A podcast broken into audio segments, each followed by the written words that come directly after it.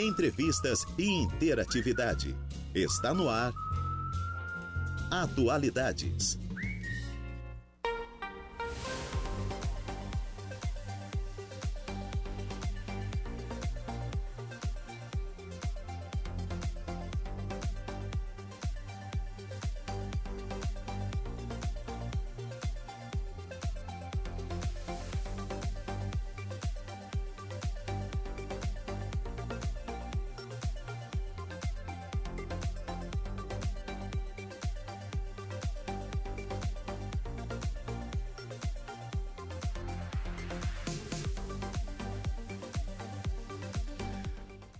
Agora são 14 horas e 10 minutos, 2 e 10 da tarde, 24 graus é a temperatura. Muito boa tarde.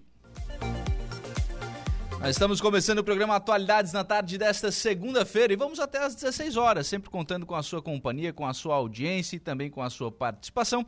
Você que nos acompanha aí pelo FM 95,5 aí no rádio do seu carro, da sua casa, do seu local de trabalho, sempre onde você estiver, sempre acompanhando, sempre ligadinho aí na programação da Rádio Araranguá. Claro que tem à sua disposição também as nossas demais plataformas, como é o caso lá das nossas lives, né, no, no YouTube e no Facebook da Rádio Araranguá. É a novidade agora, né? A live também pelo Instagram da Rádio Araranguá. Você também pode nos acompanhar lá pelo arroba Rádio Araranguá.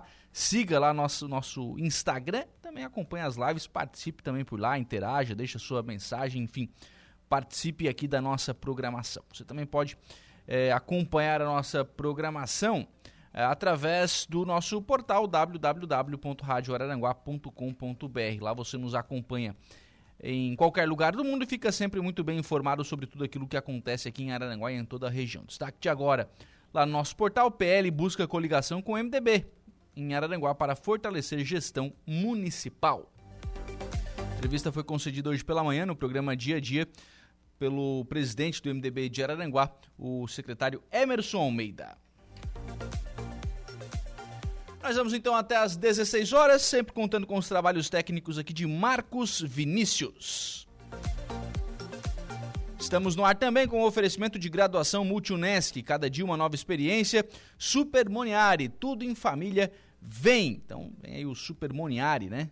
Grande anunciante aqui, grande atração também aqui da nossa região.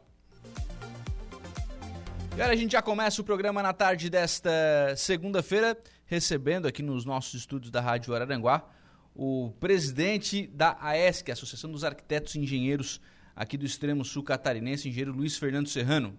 Boa tarde, tudo bem? Boa tarde, Lucas. Boa tarde a todos os ouvintes, em especial o pessoal da AESC, os associados.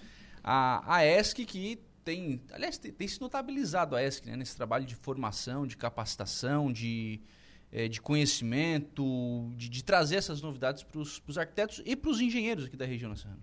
Sim, é, a associação ele, ela está tá tendo um papel de, de união né, dos, dos profissionais em busca de justamente é, é, saber qual, qual, qual cursos, quais capacitações que nossa, nossa região demanda. Né? Então, a gente está buscando isso e buscando sempre representar também um engenheiro com relação a, ao sistema CONFIA, CREA, né, que é um uhum. sistema federal, e, e, e, também sempre participando das reuniões municipais que tem dentro do Conselho da Cidade. A gente também participou bastante do plano diretor. Então, assim, a gente também está fazendo essa parte, assim, digamos, mais é, social, mais institucional, civil. É. Institucional, né? De representação. É. Sim, porque, né, querendo ou não querendo, nós representamos um grupo técnico, né, de engenheiros e arquitetos que influenciam muito na, na questão do, do dia a dia da cidade, da, das questões de, de do, do, nosso cotidiano, né? É, essa é uma coisa interessante, porque, vamos lá, muitas vezes a gente fala de no caso de vocês, eu poderia citar a educação se tivesse aqui um representante da, de uma categoria de professores, um, de, de, saúde se tivesse aqui um representante de medicina. Mas no caso dos engenheiros, a gente fala de, de acompanhamento de obra, de. E eu não tenho formação, eu não sei fazer. Se eu soubesse, seria engenheiro, né? Ou seria arquiteto, enfim. É, mas vocês têm essa. Vocês acompanham isso, né? É, como é que isso é? É o dia, de, dia a dia de vocês, né? Como é que a, as prefeituras fiscalizam, como é que a obra tem que ser feita, é o dia a dia de vocês, né? Sim, é, não em específico, né? Porque Sim. a gente não, não é fiscalizador da, Não, sim, prefeitura. Mas, mas eu digo assim, do ponto de vista de. Ah, tá, tá lá no Conselho das Cidades. Uhum. É, é vocês que apresentam o projeto na prefeitura para a construção de uma casa, de um prédio, de um empreendimento. Vocês conhecem as leis, e, né? Exato, né? Nós seríamos como um público-alvo, né? É, de, de algumas questões como plano diretor, né? Porque a gente tem a, a, a representatividade dos nossos clientes e a gente, pela experiência que a gente tem com os clientes, a gente sabe o que, que são as vontades, as dores, as, as coisas que funcionam, que não funcionam dentro das leis, dos códigos de obra.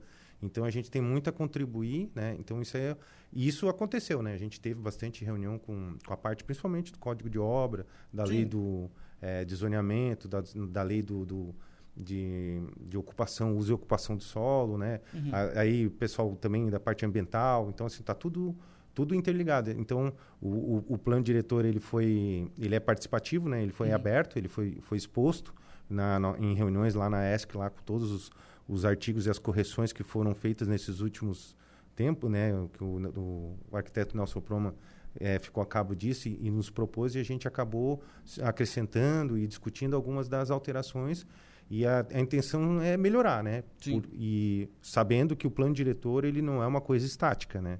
Isso é uma coisa que eu sempre friso. O plano diretor ele tem que acompanhar as demandas e, e, a, e a cidade, sabe? Ele tem que acompanhar ah, a cidade, ela, ela, ela agora ela vai, virou um polo, né? Turístico, né? Então tem que o plano diretor tem que se mudar, moldar, né? Para essa para a questão turismo. Ah, é, tá vindo bastante empresas para cá, está se formando um polo mecânico, né? Então o plano diretor ele tem que estar acompanhando é, é, o crescimento e a evolução da cidade. Assim como, quando as coisas não estão bem, eu imagino que é lá no grupo da ESC que os profissionais reclamam, né? Ah, é. né? É, Só, da- tá. Não, no grupo da ESC a reclamação, o Lá choro é livre. então, Não, mas- meu projeto. Mas, mas é bem legal, porque assim, ali a gente troca bastante informação e a gente está sempre se atualizando ali, né? Os- a- o- isso melhorou bastante, Lucas. tá? Uhum. Não- a questão do, da... Vamos botar redes sociais para não falar de WhatsApp, Claro, WhatsApp claro, né? claro. Mas o WhatsApp, o WhatsApp ali é assim, aconteceu um negócio, já vem ali, oh, por que que aconteceu tal coisa, né? Outro dia eh, fizeram um concurso público e botaram lá um- o, o, o, salário dos, dos engenheiros lá embaixo, né?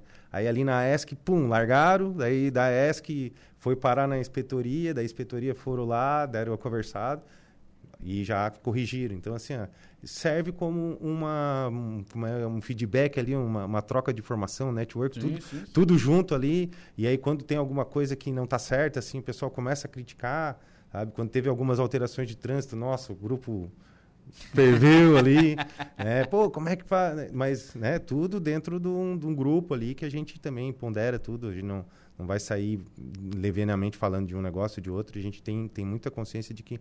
E a, e a gente está aberto, né, a todas Sim, as, as opiniões de todo mundo para a gente ter um panorama, né? A gente tem um nível de profissional bom aqui na região, Fernando? Tem, tem um nível bom, certo?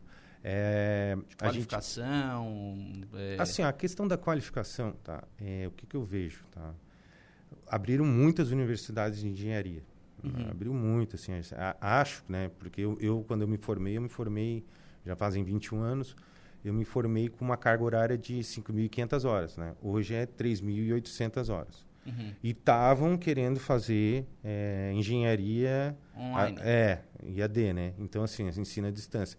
Aí, até fim de semana, é, sexta-feira passada, a gente foi numa. é, na, na- é, foi a festa de. Festa não, mas foi a celebração da, da nova posse. da posse da, da nova do novo presidente da que é o que se reelegeu, né? Um abraço para o nosso amigo Kita, Kita Xavier. O presidente se elege, reelegeu e aí lá eu pude conversar com o Ivânio, que um, o Ivânio é um, é, um, é um engenheiro elétrico que está trabalhando no Confia, né? lá, em, Uhum. lá, em, lá em, em Em Brasília. Brasília. E assim, essa questão do IAD está sendo bastante.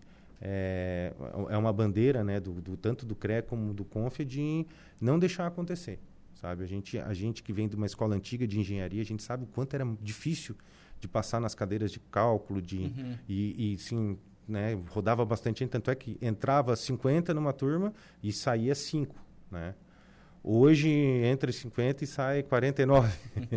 então assim, a gente acha assim que que as faculdades elas estão algumas estão lógico, querendo formar bons profissionais, mas outras, né, querem, querem só entregar o produto, né? Uhum. Então, assim, o, o bom profissional, ele se forma adquirindo experiência ao longo da faculdade, certo? Então, assim, ó, fica a dica aí para quem está fazendo engenharias, ou qualquer outra profissão, buscar estagiar.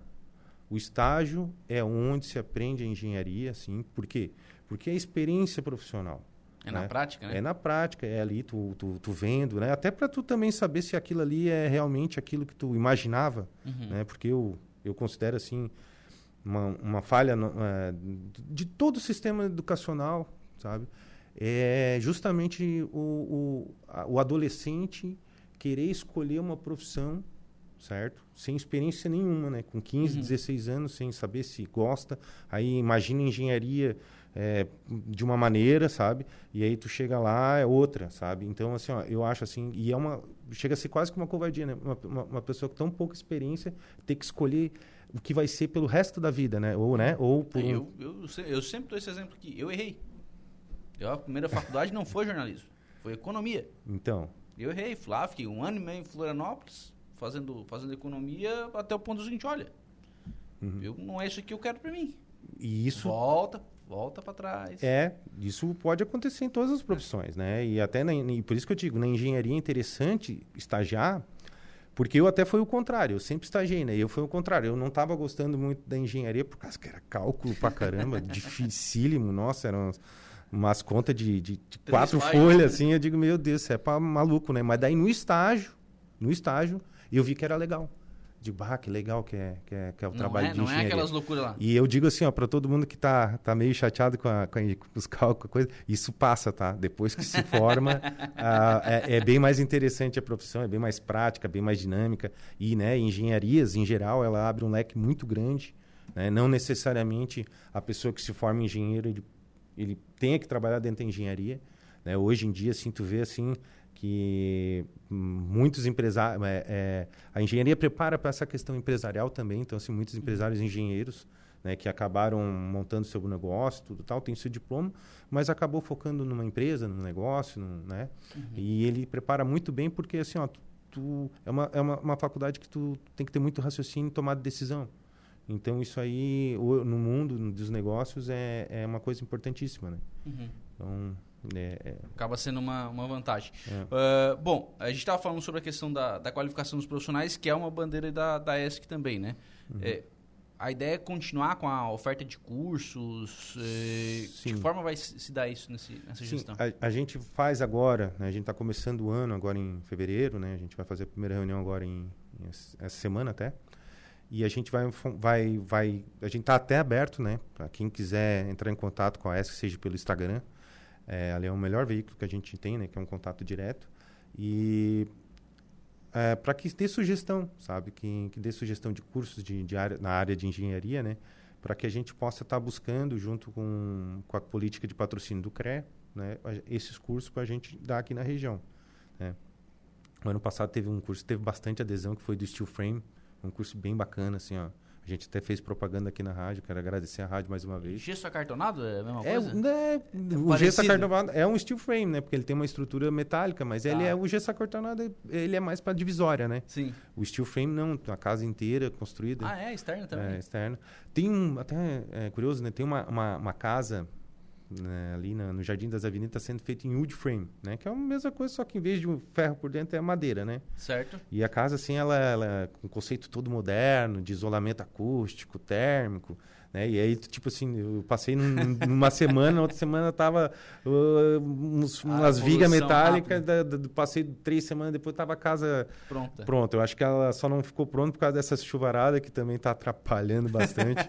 Mandar um abraço pro nossos amigos aí, construtor aí, que estão passando um aninho dificílimo. Tá porque- barbada de entregar contrato na- é, no prazo. Não, não tá fácil, assim. A gente vê que é uma. Como é que é? Tomara que esse não seja o novo normal, mas a gente vê que assim, ó, o El Ninho é, acabou prejudicando bastante nos últimos seis meses as Os, obras. contra... Os contratos com construção tem que mudar, não é mais em prazo, é prazo de tempo bom.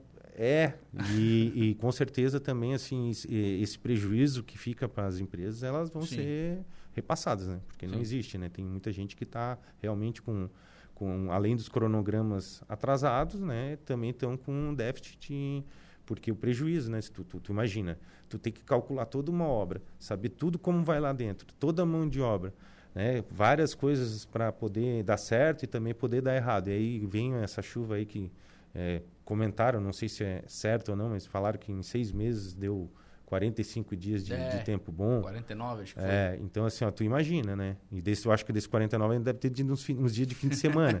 é, não, é, tá bem complicadinho mesmo, assim, para o cara poder é, ter cronograma e realmente está dando um pouco de prejuízo para o setor. É, tá não só, não só. Sim, sim, não né, eu, quero, eu sou solidário também a, a, todos os outros setores, como a agricultura, o setor também de, de, de, turismo e outros prestadores de serviço que principalmente depende do tempo, né? Sim. O, você estava falando sobre essa questão de, de dessa casa que está sendo feita ali no Jardim das Avenidas com, uma, com um método construtivo diferente. É, você vai para outros lugares do mundo, você vê métodos construtivos. A gente está acostumado aqui com tijolo, bloco. O Fernando tem uma empresa de bloco, então tem construção com bloco. Alvenaria estrutural, é. é. Mas sim, essa questão de steel frame, de madeira, isso é utilizado em outros lugares de forma diferente, né? Sim, é porque assim, ó, é, em outros lugares, né, o Brasil é que nós temos uma situação privilegiada, né? Uhum. Nós temos um clima bom. Né? Então, assim, ó, a nossa obra feita no tijolo, a gente nem leva em conta o conforto térmico e acústico. Certo? Então, a gente faz uma obra e está tudo certo. Né? A gente tem poucos dias de frio né? Uhum. E, e a gente não se preocupa com isso. Mas se a gente fosse se preocupar com isso, outros sistemas teriam melhores desempenhos. O steel frame e o wood frame tem, porque tu tem a possibilidade de, na, no meio das paredes, poder botar isolamento uhum. térmico, né? E todo isolamento térmico funciona com, com acústico. acústico. Então, a qualidade da, da, da, da, da residência, ela é, ela é, ela é, em termos de conforto térmico acústico, ela é superior à nossa alvenaria normal. Uhum. Então, isso aí é uma coisa que, no nosso país, não conta muito. Mas aí tu vai colocar isso na prática, o, o consumidor final não tem um pouco de resistência a esse tipo de tecnologia? Tudo, todo mundo tem é, coisas novas, né? E, e, quanto mais assim a gente vai pro, pro interior, ah, né? Tem, nas capitais ainda tem um pouquinho mais de, de, é, de coisa. Eu vou te falar. Tu acha, né? Mas no interior eu, ainda tem muito mais resistência. Eu vou te dar o meu exemplo, tá? Eu, eu construí minha casa tem sete anos. Fiz sete casamentos agora, então sete anos e meio aproximadamente. Um dos primeiros apartamentos com, com divisória, eu não sei se é steel frame, eu não sei qual é a, pode, a tecnologia, pode, é. se é gesso Não vai estar tá errando falando de steel é, frame, mas é tá. é gesso acartonado. É. é um apartamento aqui atrás da, da Vipcar. Sei. deve conhecer ali. É, foi ofertado antes da gente decidir pela, pela construção. E, não, mas essas paredes fininhas vai passar tudo, cara. É, é gente, eu não, não sei não. O, Sim. a qualidade desse, Sim, desse claro, dessa claro, obra, mas. Claro, mas. É, não, não, não. Vamos fazer a opção pelo, pelo tradicional e tal. E, aí, daí tu olha assim, mas vem cá, os caras que, que trabalham com esse negócio de construção, a tua casa é de alvenaria. É. É, né? Mas tem umas paredes de, que eu fiz ali, fiz uma reforma, daí eu optei, em vez de usar tijolo, né? Sim. Eu optei, então, porque é prático, prático, limpo, seco, rápido. Tudo que a gente queria na engenharia. Por isso que eu te digo, ela, é ela tem um lado bom, tem um lado ruim. Eu acho assim que tudo é do uso, né? Tudo é, é a questão da, do, do, do, de como tu vai utilizar, a situação que tu vai utilizar, né? Por isso que é bom um, um engenheiro que tenha é, conhecimento técnico de todos os métodos construtivos, né? Eu, por exemplo, eu, eu eu trouxe para cá uhum. a alvenaria de bloco de concreto. Eu fui pioneiro da região. A Blocar foi a pioneira, a primeira a fabricar bloco de concreto estrutural em Arananguá e também a primeira a fazer obras de, de, de uhum. alvenaria estrutural, que é só o bloco, né? Ou seja, tu elimina 95% da caixaria e tu diminui 80% da ferragem, sendo que tu não precisa nem armar a ferragem. Então tu economiza o ferreiro, o carpinteiro também, dois profissionais que não aparecem na obra. O carpinteiro para assoalhar a laje, tudo bem, mas é o resto é bloqueiro. E é um sistema que, como tu falou, teve muita resistência no, no começo. No começo. Assim, ó, foi tanta resistência que assim, às vezes tu ia discutir assim com, com o cliente, né? Claro. Não, vamos fazer aqui de bloco. Mas será? Digo, e tu vê que o bloco de concreto, ele, ele ainda não é um, o gesso acartonado nem um compensado. é um bloco de concreto. Tu pega o bloco e pesa 15 quilos, o tijolo pesa 2 quilos. Aí tu diz assim, mas a, tua, a, casa vai ser feita com isso. Mas será que isso aí não vai dar problema? Eu digo, bom, é, problema pode dar com tijolo, pode dar com bloco. Isso não, não vou dizer que nunca vai dar problema, mas a gente quem, tá, quem tu tem que contratar tem que garantir e tem que seguir a norma. E se a norma ela existe, é para garantir também que o produto funciona. Então, assim, a norma do, do bloco de concreto é antiga. Aí eu começo a explicar, digo, oh, tu acha que, o, que um castelo medieval é seguro? Né? Um castelo de dois, três mil anos é seguro? Ah, é, né? Tá todo lá. Pois é, ele é todo feito só na pedra. Né? Então, uhum. assim, é, é, o sistema é diferente, né? Ele é todo na base da compressão, né? O efeito arco, né? Então, assim, ó, tu não precisa da ferragem porque a própria bloco, ele te dá, dá sustentação na compressão.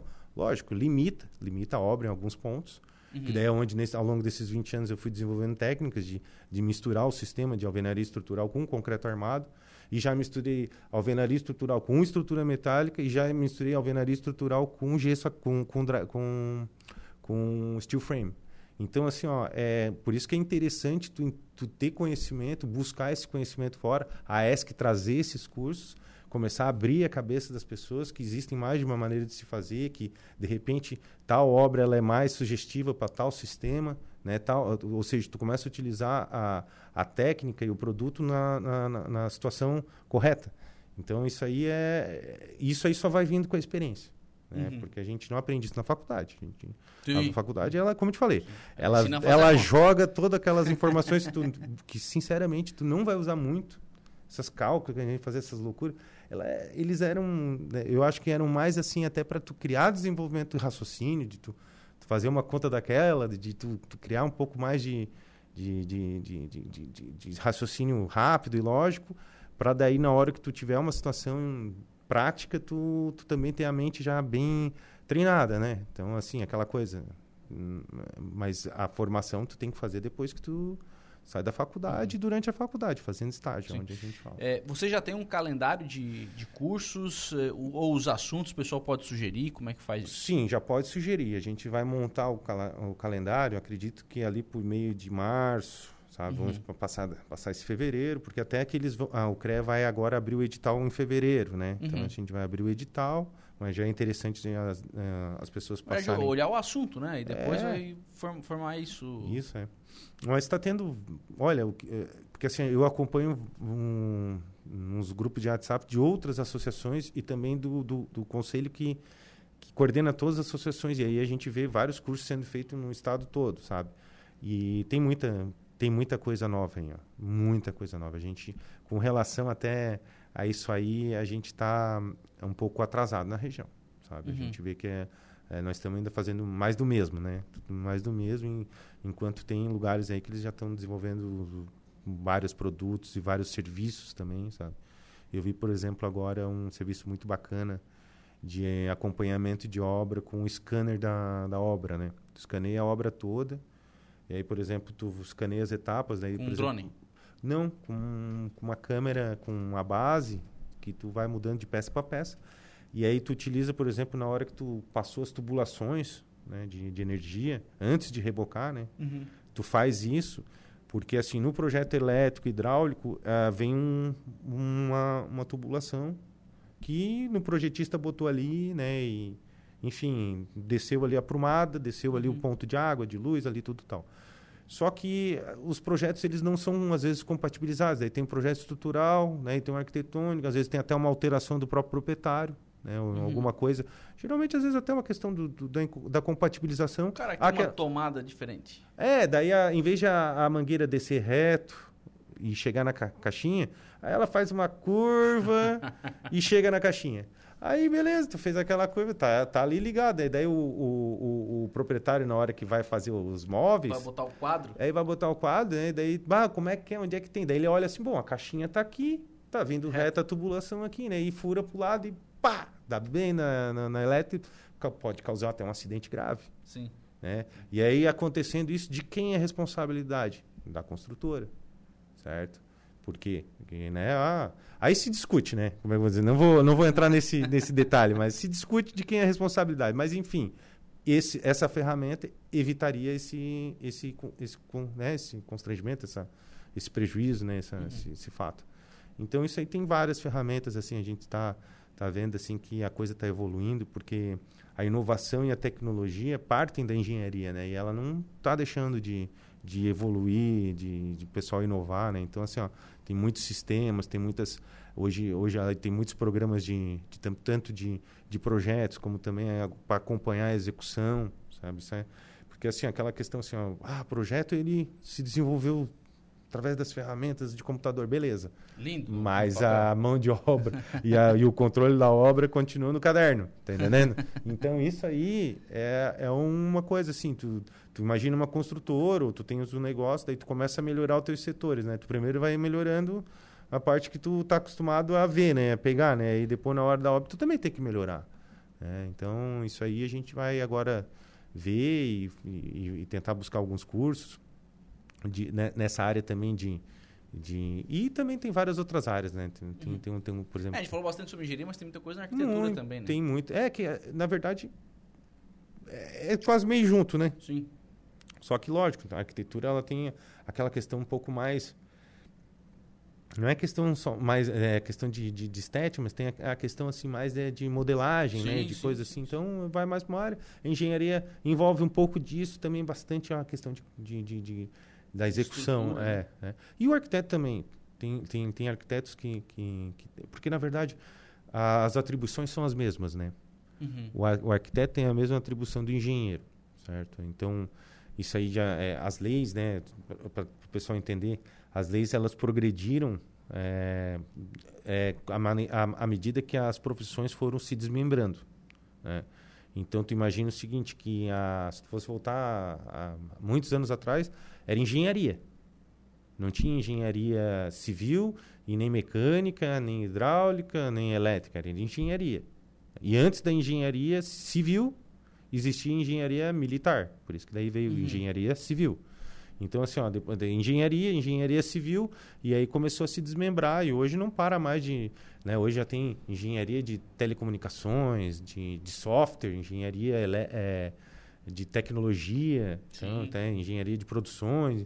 Então, assim, ó, é, até essa questão do, das engenharias, é, no, no, discurso lá do presidente Kita lá, ele comentou por, é, que não tá, tipo assim, a gente agora tá, os geólogos, né, estão uhum. tendo, tendo um papel. Então, assim, ó, a gente está se desenvolvendo muita coisa também na parte de geologia, porque hoje está dando-se muita ênfase essa questão do não só do solo, mas a questão também da, da, das obras de grande porte, né, e envolve a questão geológica. Então, assim, está se desenvolvendo todas as áreas de uma maneira bem ampla.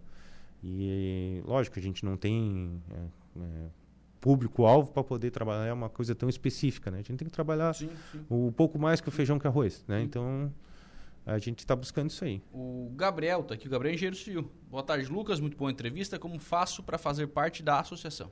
Opa, Gabriel, é só entrar em contato ali com, com a ESC, ele pode ser pelo pelo, pelo, pelo Instagram, tá? Eu até vou ver aqui o telefone, nós temos um telefone, temos um WhatsApp.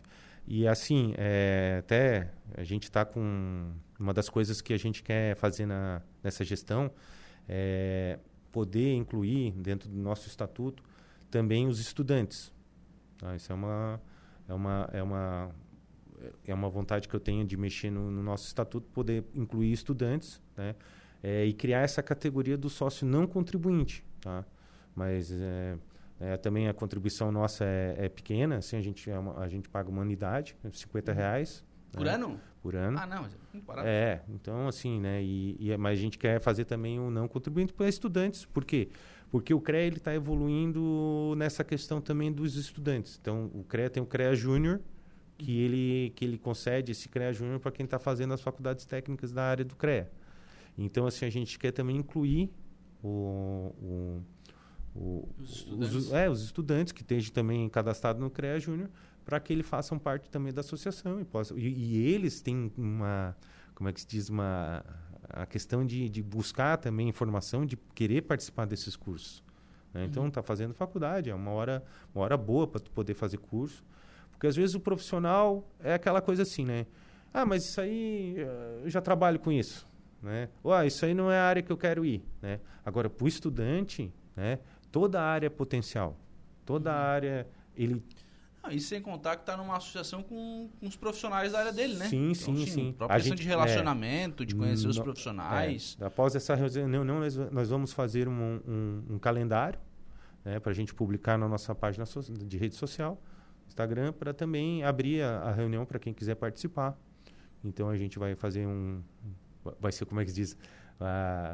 um calendário que tomara que não mude, né? Porque, olha, nunca vi, né? Ou pelo menos que não mude é, tanto. Não mude tanto, né? Porque acontece, não, não adianta. Né? A sim, gente vê, assim, ó, por exemplo, ano passado, com aquela chuvarada lá que deu do, do ano passado, eu me lembro que, que foi, foi difícil de, de, uhum. de manter reuniões ali.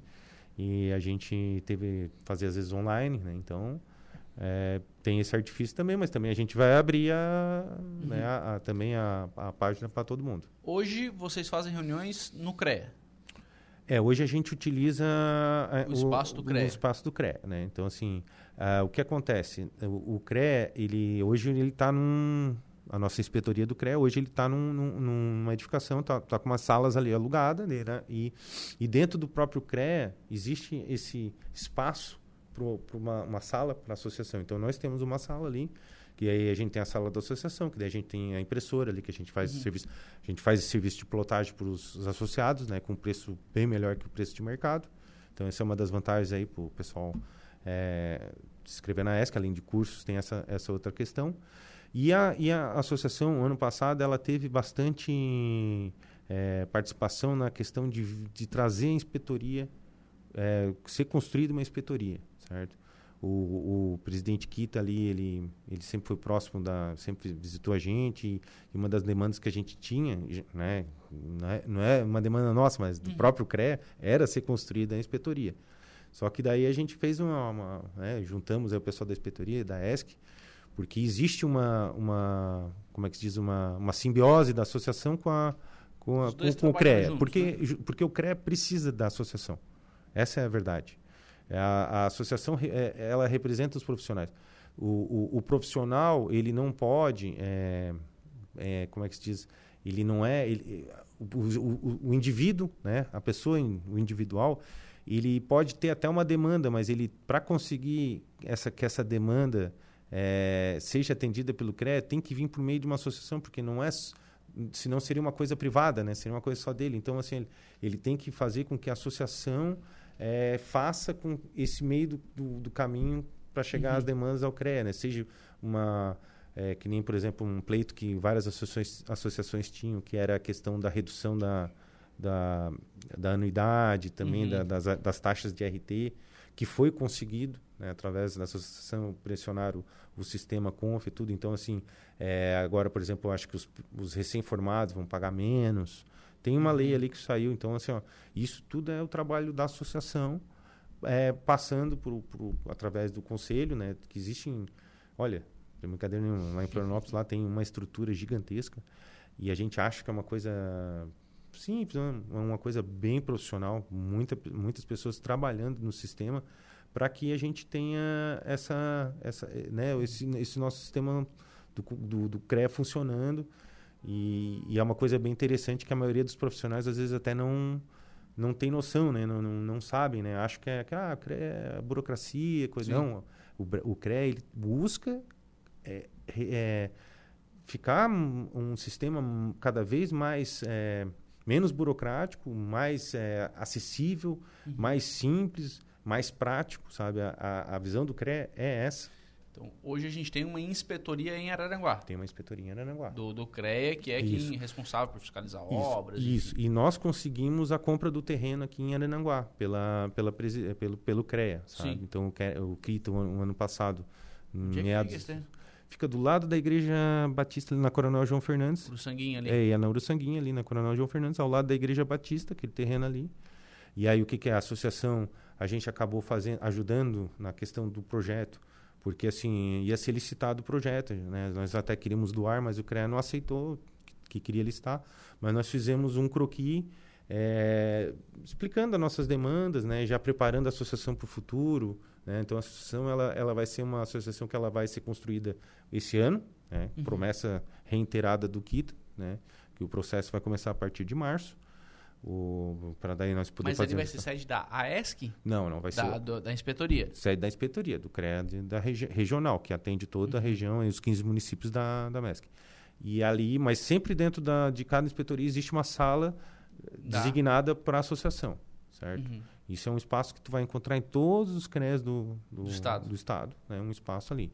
E a tendência do CREA é ele também mudar um pouco o formato, por isso que eu já, nós, nós já, já elaboramos um, um, um croquis para seguir essa tendência. Eu tive a oportunidade do ano passado ir no primeiro encontro da, das associações nacionais, foi feito em São Paulo, que até o, o presidente de São Paulo, o Vinícius Marquense, ele, a, ele, ele chamou, criou esse, esse encontro, e ele até também se elegeu o presidente do CONF nacional, uhum. sabe? Então eu, eu, sei que as ideias deles vão ir adiante, porque ele está lá dentro Sim. agora, está lá em cima. Então assim, ó, a ideia dele é justamente o CREA se modernizar. O CREA virar um, uma espécie de, de ambiente de colaborativo, né? um cowork, né? Então assim, ele tem um projeto que é o CREA Lab. E aí nós, eu lá fui na, na, inauguração desse CREA Lab, assim, eu fiquei surpreendido, porque assim, ó, é um conceito de arquitetura, de modernidade, assim, que integra, né? Então, assim, ó, aquela coisa, assim, de, de salas com, com, to, com divisórias, foi, com coisa assim... Baia, bah, baia. Não, é, aquela, aquela coisa, assim, né, setores, né? Bah, virou uma nuvem, sabe? Então, uma coisa, assim, totalmente fora da caixa, né? E aí é onde o, esse presidente, o, o Vinícius Marquinhos, ele, ele frisou, né? no, no encontro das associações é, foi muito importante ali, porque assim até deu uma animada, né? Porque a gente, poxa, a gente imagina que as coisas vão ficar como estão, né? Mas não, vai mudar bastante coisa. E lá ele mostrou o, esse modelo e ele frisou em duas teclas bem importantes, né?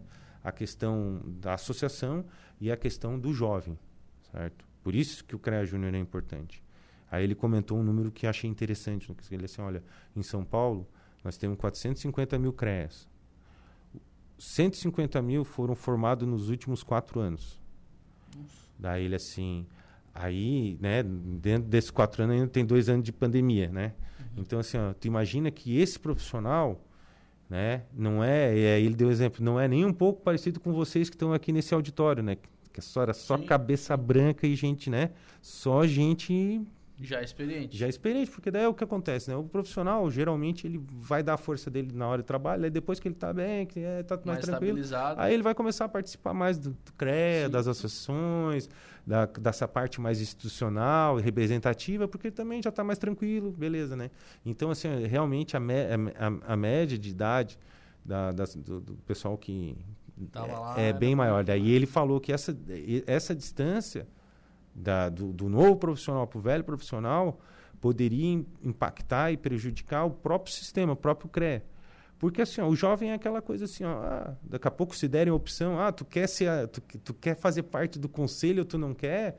E o, e o, e o jovem olhar assim e dizer, ah, mas o que, que é isso aí? Não, é, né, um, um bando de, de, de, de, velho lá que, fica ainda, né, tipo sindicato lá, fica, né, não que não, Desculpa, não tem nada contra o sindicato, mas, mas fica representando, mas não. Não faz nada? Né? Daí, o, daí eles acabam perdendo o, o valor do, do que, que é o CREC, que, que, na verdade ele defende o profissional. Isso é uma coisa que assim, ó, eu estava discutindo com a minha, minha mulher, e ela é farmacêutica, né? E ela assim, mas por que que tu perde tanto tempo com isso aí? E tu, né, tu defende isso, tu gosta, tu, tu, tu se interessa por isso. Eu assim, olhei para minha mulher e disse assim, teu conselho de, de farmácia, ele luta por ti? Aí ela olhou e disse assim: Não, só me fiscaliza. Passa aí todo mês, ainda quando a gente tira férias, vem para ver se a gente está. Eu não. E notifica a gente e tal.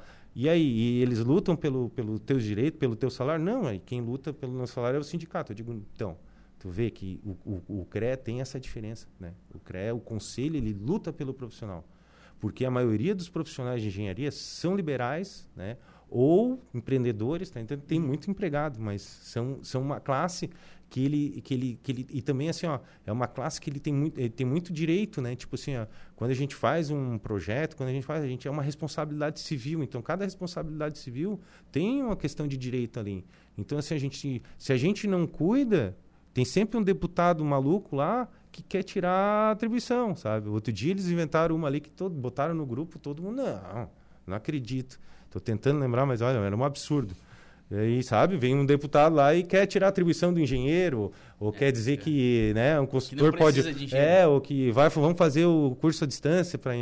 Então, assim, ó, se nós não temos um conselho forte para nos defender e, e, e, fazer com que o profissional seja visto, né, e cada vez mais é, é, dar valor para ele, hum, daqui a pouco a profissão começa a perder, perder atribuição, perder responsabilidade, perder isso, perder aquilo. Daqui a pouco nós não temos nem a caneta na mão.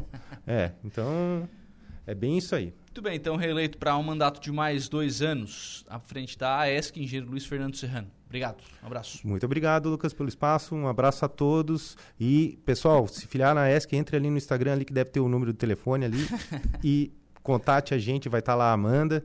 E precisando de qualquer serviço na área de plotagem, também indicação de curso, aí nós estamos abertos, tá? Muito obrigado, uma boa tarde a todos. Muito bem, são 2 horas e 49 minutos. A gente vai fazer um intervalo. A gente volta já. Polícia. Oferecimento Autoelétrica RF do Ricardo e Farinha. Eco Entulhos. Limpeza já. Fone 99 600 8000. Castanhetes Supermercados. E Mundo Lila. Muito bem, agora são 2 horas e 58 minutos. Nós vamos à informação de polícia com Jairo Silva. O homem quebra vidro de empresa na Cidade Alta e acabou preso pela Polícia Militar. Boa tarde, Jairo. Boa tarde. Conforme a Polícia Militar, o crime ocorreu no início da manhã do último sábado, dia 20, em uma empresa na área de telefonia celular, que fica situada na Avenida 7 de Setembro, no bairro Cidade Alta, aqui em Araranguá, e provocou um prejuízo financeiro superior a 5 mil reais. De acordo com as informações das polícias civil e militar, um homem de 45 anos foi preso após quebrar com uma pedra a porta de vidro de acesso à empresa. Ele fugiu logo após o crime. A Polícia Militar foi acionada, efetuou buscas e localizou o criminoso no pátio de um posto de combustíveis. O homem que estava na posse de uma faca confessou a autoria do crime e foi conduzido até a central de polícia, onde foi autuado. Você está ouvindo Rádio Araranguá.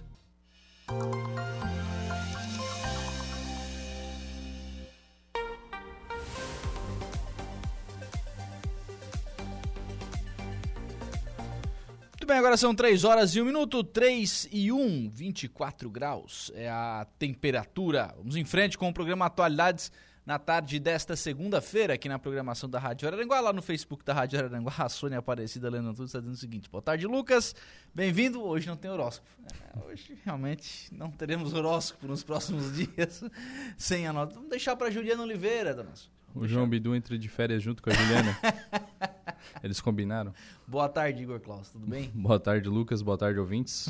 Bem-vindo é. de volta. Muito obrigado. Muito obrigado. De fato, João Bidu. Né, Vai ficar devendo. vou ficar devendo. Me desculpa, viu, dona Sônia, mas vou ficar ali devendo essa. Não tem problema, né? Vamos lá. O, qual será o seu destaque agora no Notícia da Hora, Igor? Sisu, inscrições começam hoje. A seguir, então, tem mais informações no Notícia da Hora. Notícia da hora. Oferecimento: Giasse Supermercados, Laboratório Bioanálises, Rodrigues Ótica e Joalheria, Mercosul Toyota, Bistrô do Morro dos Conventos, Plano de Saúde São José, Casa do Construtor, Aluguel de Equipamentos, Guga Lanches. E Exotic Center. Começam hoje, dia 22, as inscrições para o Sistema de Seleção Unificado SISU, que seleciona estudantes para vagas ofertadas por instituições públicas de ensino superior. A inscrição é gratuita e feita exclusivamente pela internet. O prazo segue até a próxima quinta-feira, dia 25. Podem se inscrever todos os estudantes que participaram da edição mais recente do Enem, que obtiveram nota maior do que zero na prova de redação e não declararam estar na condição de treineiro ao se inscrever. Os resultados da primeira chamada do SISU devem ser divulgados no dia 30 de janeiro de 2024 e as matrículas acontecem do dia 1 ao dia 7 de fevereiro. Entre os dias 30 e 7 de fevereiro, estudantes não selecionados devem manifestar interesse em participar da lista de espera. Eu sou Igor Claus e este foi o Notícia da Hora.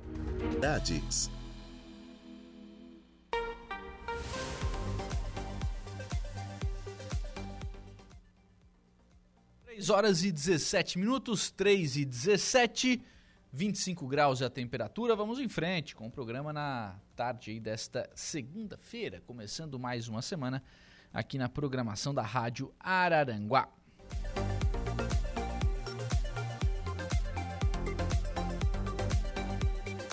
Em frente com o programa Atualidade, sempre em nome de graduação Multunesc, cada dia uma nova experiência e Super Muniari, tudo em família Vem pro Super Muniari. Conosco lá no Facebook da Rádio Araranguá, Valdeci Batista de Carvalho. Boa tarde, amigão Lucas Casagrande. Um forte abraço. Um forte abraço também para o Valdeci. Muito obrigado sempre pela audiência. Lá no nosso Instagram, o Thalisson Machado, Juan, Jurandir Pedro Silva. São pessoas que estão também conosco lá pelo Instagram da Rádio Araranguá. Você também pode participar aí lá pela, pela mais esta rede social.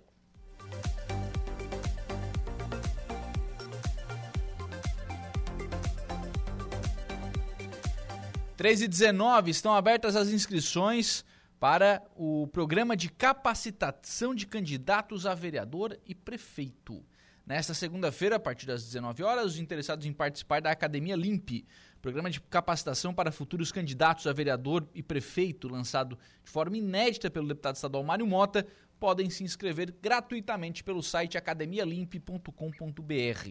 O nome, Academia Limp, nasceu dos cinco princípios que regem a administração pública e, portanto, norteiam o mandato do parlamentar e agora serão os pilares da qualificação oferecida aos candidatos. Legalidade, ninguém será obrigado a fazer ou deixar de fazer alguma coisa, senão em virtude da lei.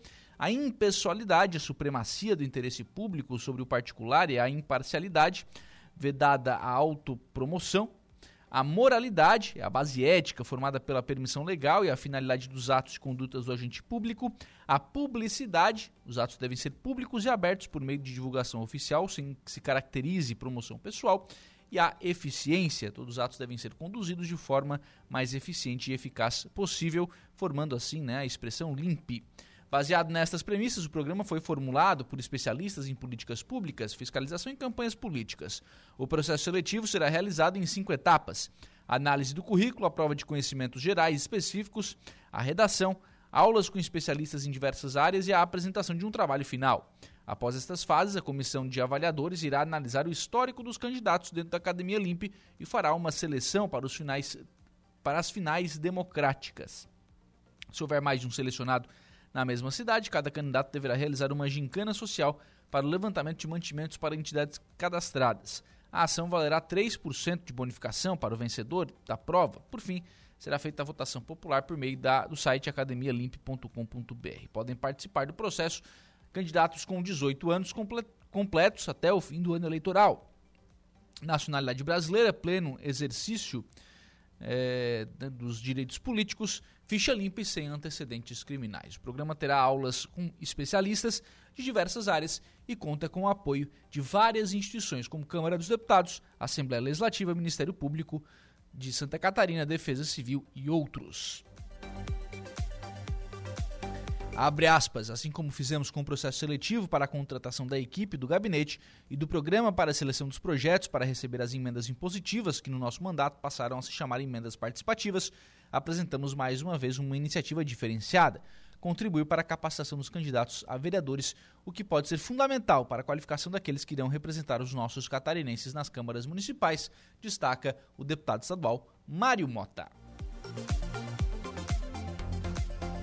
Mais uma interessante iniciativa aí do deputado Mário Mota, né? Que vai se consolidando aí, consolidando seu trabalho na Assembleia Legislativa.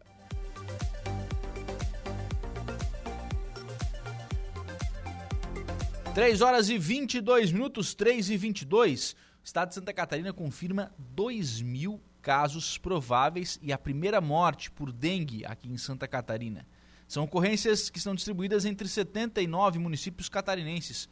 O óbito ocorreu em Joinville e outras duas mortes estão sendo investigadas em Blumenau e em Garopaba. O Cadu Reis traz mais informações. Em apenas três semanas, Santa Catarina soma 2.052 casos prováveis de dengue neste início de ano, conforme nova classificação divulgada pela Diretoria de Vigilância Epidemiológica do Estado. As ocorrências identificadas em 2024 estão distribuídas entre 79 municípios catarinenses. O primeiro óbito por conta da dengue neste ano no estado foi confirmado em Joinville e outras duas mortes suspeitas de relação com a doença são investigadas nas cidades de Blumenau e Garopaba. A bióloga da Vigilância Epidemiológica Estadual, Tarine Dalcin, ressalta: a Diretoria de Vigilância Epidemiológica do Estado de Santa Catarina está divulgando o primeiro informe epidemiológico em relação aos casos de dengue, chikungunya e zika e trazem algumas alterações, como a divulgação de casos prováveis. Os casos prováveis são aqueles casos confirmados, suspeitos e conclusivos, com exceção dos casos descartados. Já foram notificados 2.052 casos prováveis de dengue em Santa Catarina. As regiões que comportam as maiores incidências são a região da Grande Florianópolis, Nordeste, Extremo Oeste e da Foz do Rio Itajaí. Em vista disso, a DIV alerta para que os primeiros sinais e sintomas, como febre alta, dor no corpo, prostração, vômitos e diarreia, procure unidade de saúde para receber um diagnóstico e acompanhamento médico. Em primeiros sinais, é importante que a pessoa inicie hidratação para que o caso não se agrave.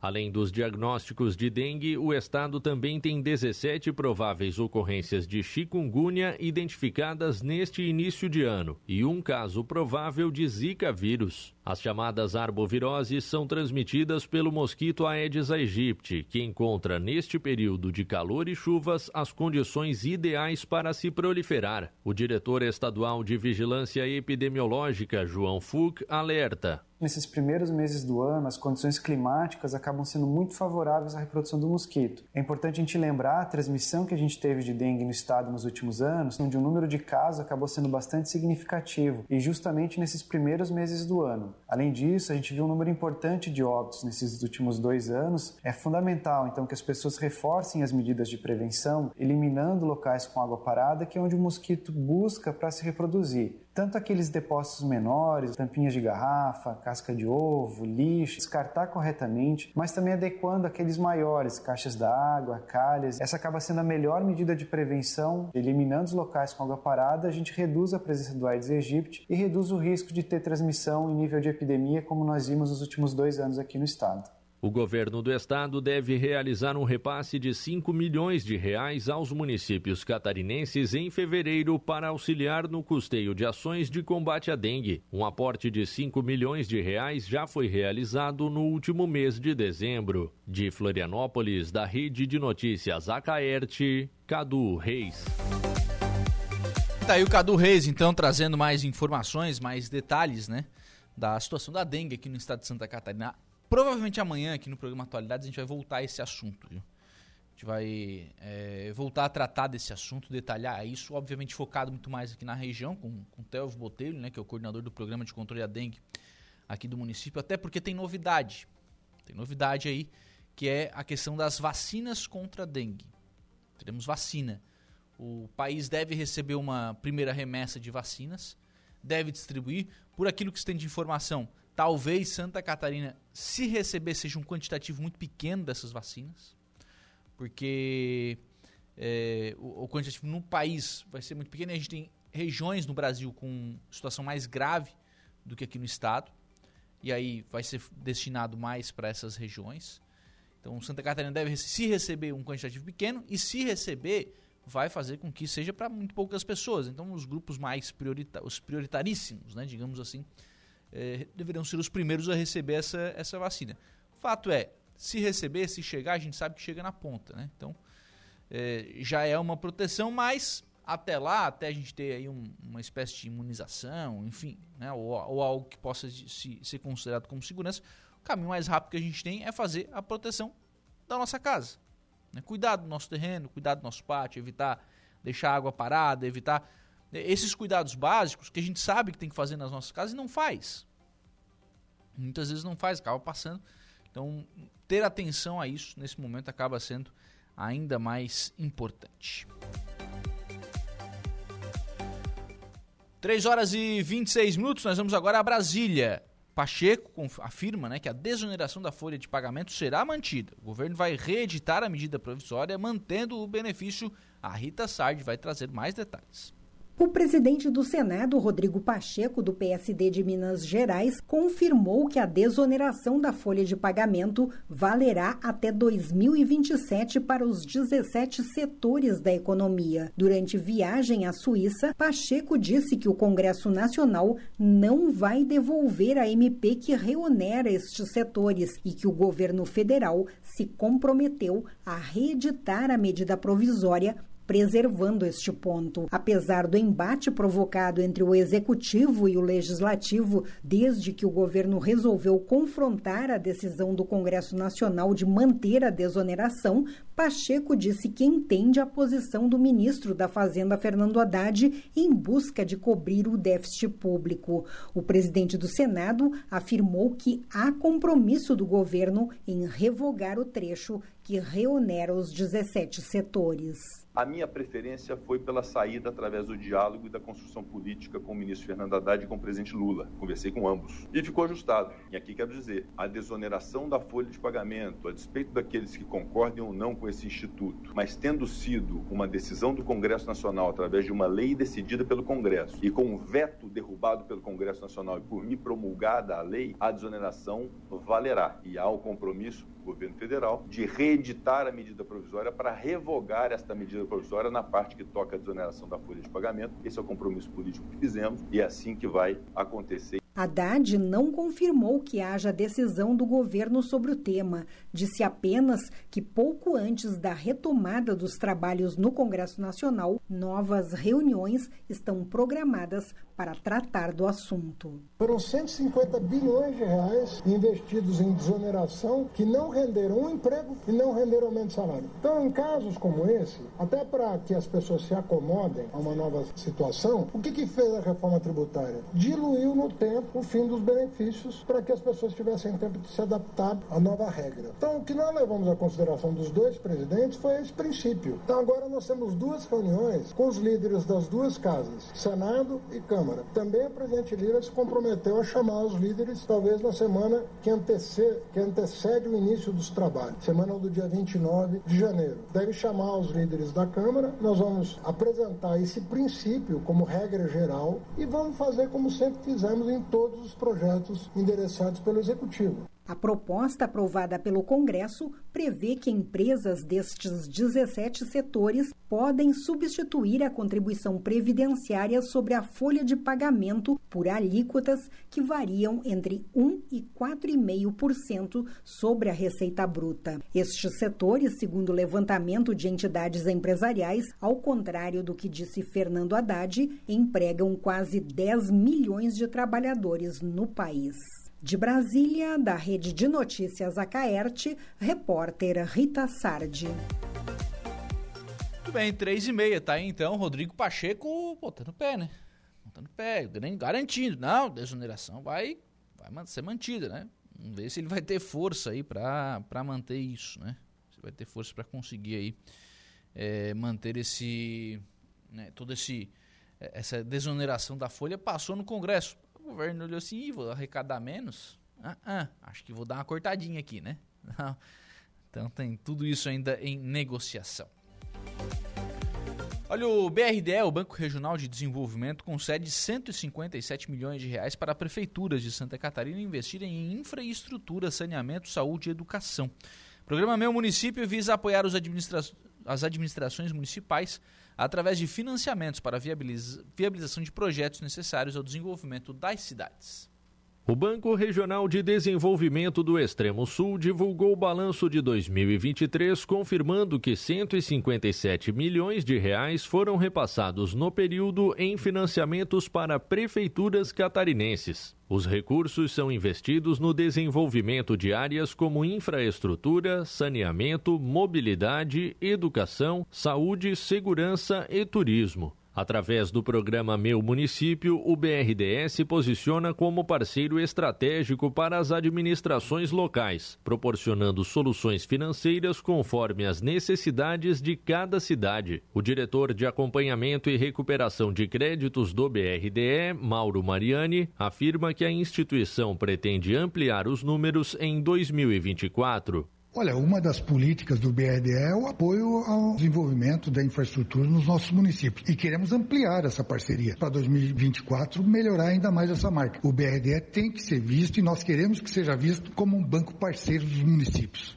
O melhor resultado da história do Banco Regional de Desenvolvimento do Extremo Sul foi obtido em 2023. Os financiamentos operacionalizados no ano somaram 5 bilhões e 800 milhões de reais, um incremento de 32% em relação ao ano anterior. Foram destinados 2 bilhões e 800 milhões de reais para projetos do agronegócio, 1 bilhão e 800 milhões para setores de comércio e serviços, 1 bilhão e 100 milhões na infraestrutura e 990 milhões de reais para geração de energia limpa. O diretor de acompanhamento e recuperação de créditos do BRDE, Mauro Mariani, ressalta: o ano de 2023 foi um ano em que o BRDE alcançou números históricos nos três estados do Sul. Para citar, só o BRDE injetou quase 6 bilhões nos três estados do Sul, gerando oportunidade de trabalho, gerando desenvolvimento, gerando mais arrecadação para os nossos estados. Aqui em Santa Catarina foram quase 2 bilhões de reais nas mais diversas atividades econômicas. Então é o BRDE cumprindo o seu papel, sendo verdadeiramente um banco que apoia quem tem coragem para investir sendo um banco que gera desenvolvimento para os nossos estados. E eu fico muito feliz de poder fazer parte dessa história neste momento, eu diria assim, de números históricos para o banco e para Santa Catarina. O BRDE é uma instituição financeira pública de fomento controlada pelos três estados da região sul, sendo referência em financiamentos de longo prazo para investimentos dos setores públicos e privados. Ao longo dos últimos quatro anos, o banco, criado em 1961, ampliou em 137% o volume de recursos disponibilizado para o estímulo ao desenvolvimento da região. De Florianópolis, da Rede de Notícias Acaerte, Cadu Reis.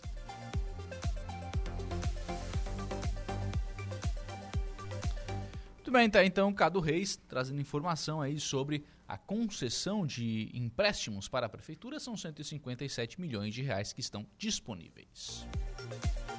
3 horas e 34 minutos, a gente vai fazer um intervalo. A gente volta com o último bloco do Atualidades nesta segunda-feira. Rádio Araranguá 95.5. Tudo é atualidades.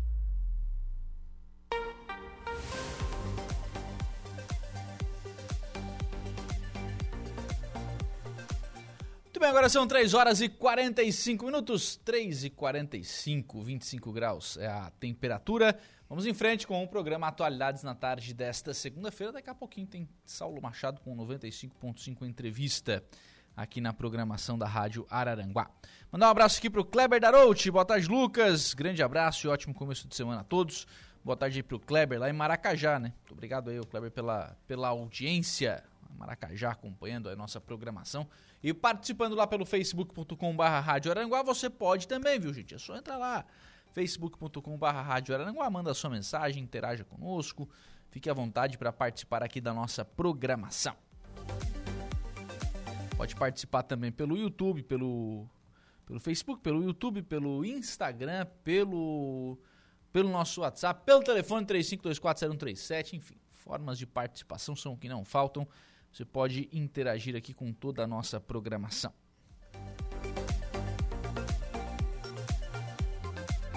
Informação preocupante: o Estado chega a 12 casos por dia de violência doméstica e o Tribunal de Justiça promove uma conscientização para evitar novas ocorrências.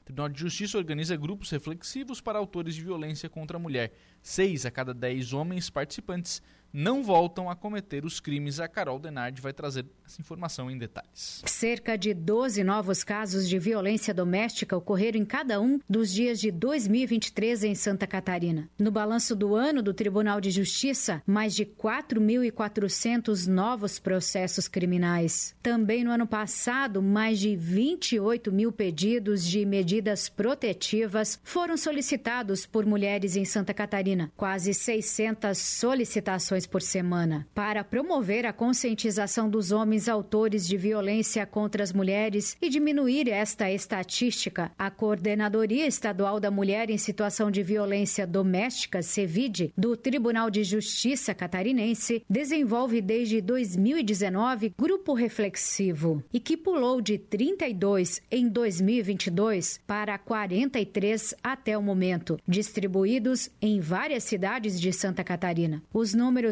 da CEVID, que desenvolve a iniciativa em parceria com o programa de pós-graduação em psicologia da UFSC, o projeto Ágora. A secretária da CEVID do Tribunal de Justiça, Michele Hilgel, também supervisora do projeto Ágora, destaca o objetivo dos grupos reflexivos. Uma espécie de um espaço de diálogo para que os homens eles possam refletir e repensar suas relações, né, as suas vivências cotidianas, tanto com as mulheres quanto com as famílias também, né? Então, a partir dessas reflexões, eles podem produzir novos sentidos e significados para suas vidas. No país, os grupos tiveram um aumento de 60% e hoje são quase 500. Um trabalho não no sentido acusatório, mas de reconstrução do ser homem. Claro que se cometer um crime, ele vai responder no processo criminal, mas a ideia do grupo não é apontar verdades, não é apontar que ele é violento. A gente parte da ideia de que a, a ideia de, da construção da masculinidade, do ser homem, ele está diretamente atrelado com a violência. E os grupos, eles servem exatamente para a gente pensar e refletir novas formas de que se pode ser homem sem necessariamente ser violento. Os grupos reflexivos ajudam o homem a pensar que pode ser diferente e ter uma nova relação até com os filhos. Os homens às vezes chegam revoltados porque eles acham injusto eles estarem nos grupos. Obviamente a gente não, dos encontros a gente não vai mudar a pessoa 100%, mas a gente promove esse processo reflexivo. Então, no decorrer dos 12 encontros, esses homens eles vão pensando que podem ser diferentes nos seus relacionamentos vão se, se responsabilizando pelas atitudes, né? Mesmo isso sendo um processo social de, de relacionar masculinidade, o que ser homem com a violência, eles vão vendo que não é porque tiveram vivências violentas que eles precisam reproduzir isso também. Então acaba muitas vezes tem casos de eles que eles retornam com as companheiras ou vão ter outros relacionamentos e eles acabam mudando a relação inclusive com os próprios filhos. Em geral, os homens chegam no projeto por medida judicial, como detalha Michele também sobre a metodologia dos encontros semanais. A mulher pede uma medida protetiva, o juiz vai analisar o caso e encaminha esses homens para os grupos. No, no projeto Ágora, são 12 encontros semanais, né? São grupos fechados de 10 até no máximo 20 homens. A média, o ideal é que chegue em 10 e 15 homens por encontro, para possibilitar que todos possam participar. A supervisora do Tribunal de Justiça e também uma das autoras da obra acadêmica que mapeou os grupos reflexivos no Brasil, salienta que a reincidência entre os homens participantes é reduzida. E a gente verificou uma taxa simples de retorno de 4,18%. É mais ou menos como se que a cada 10 homens, 4 retornam para o sistema, ou com novo crime, ou pedido de medida protetiva. De Florianópolis, da Rede de Notícias, a Caerte, Carol Denardi.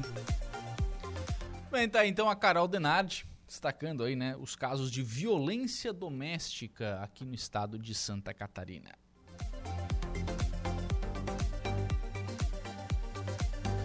Olha, a área exclusiva sobre prevenção em ambientes aquáticos é lançada pelo Corpo de Bombeiros Militar. Informações preventivas para evitar afogamentos e tudo sobre a Operação Veraneio agora podem ser acompanhadas em uma área exclusiva dentro do site do Corpo de Bombeiros Militar de Santa Catarina. Acessando cbm.sc.gov.br no espaço Cidadão, os usuários vão ter um link chamado Operação Veraneio. Ali encontrarão dicas das bandeiras, como agir em caso de queimaduras por águas vivas, além do link para baixar o aplicativo da corporação, como explica o comandante do 4 Batalhão de Bombeiros Militar com sede em Criciúma, Tenente Coronel Henrique Piovesan da Silveira. A partir de agora você encontrará em nossos materiais de praia um QR Code que levará você ao portal do Corpo de Bombeiros Militar de Santa Catarina, trazendo mais uma forma de prevenção. Nessa área, você poderá acessar as principais informações sobre a Operação Veraneio, que é a prevenção do ambiente aquático com a atuação dos guarda-vidas. Encontrará informações sobre as bandeiras que utilizamos nos postos guarda-vidas, como atuar em casos de queimaduras ocasionadas pelas águas vivas, além de detalhes sobre os nossos projetos sociais e demais dicas de prevenção. Ali você também encontrará um link para baixar o aplicativo CBMSC Cidadão. Então, faça a sua parte, encontre as dicas de segurança e evite afogamentos. Esta área no site do Corpo de Bombeiros Militar foi transformada em um QR Code, aplicado em materiais e lugares de acesso de praia, como mais um serviço de orientação aos moradores e turistas que aproveitam o litoral catarinense. Acesse cbm.sc.gov.br e entre na seção especial Operação Veraneio. De Florianópolis, da Rede de Notícias, a Caerte, Carol Denardi.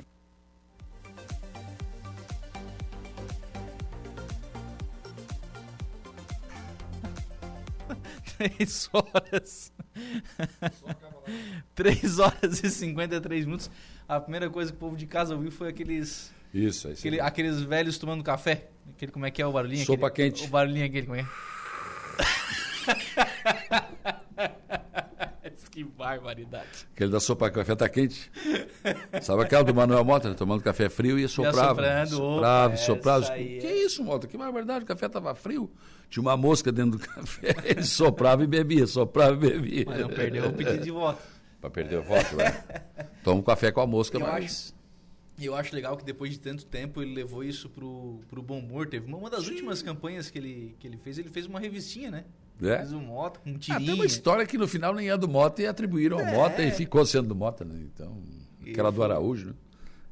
o Araújo. Mas tu conhece até o cara que do avião disse, não, se no mar é Marujo, no mar é Araújo.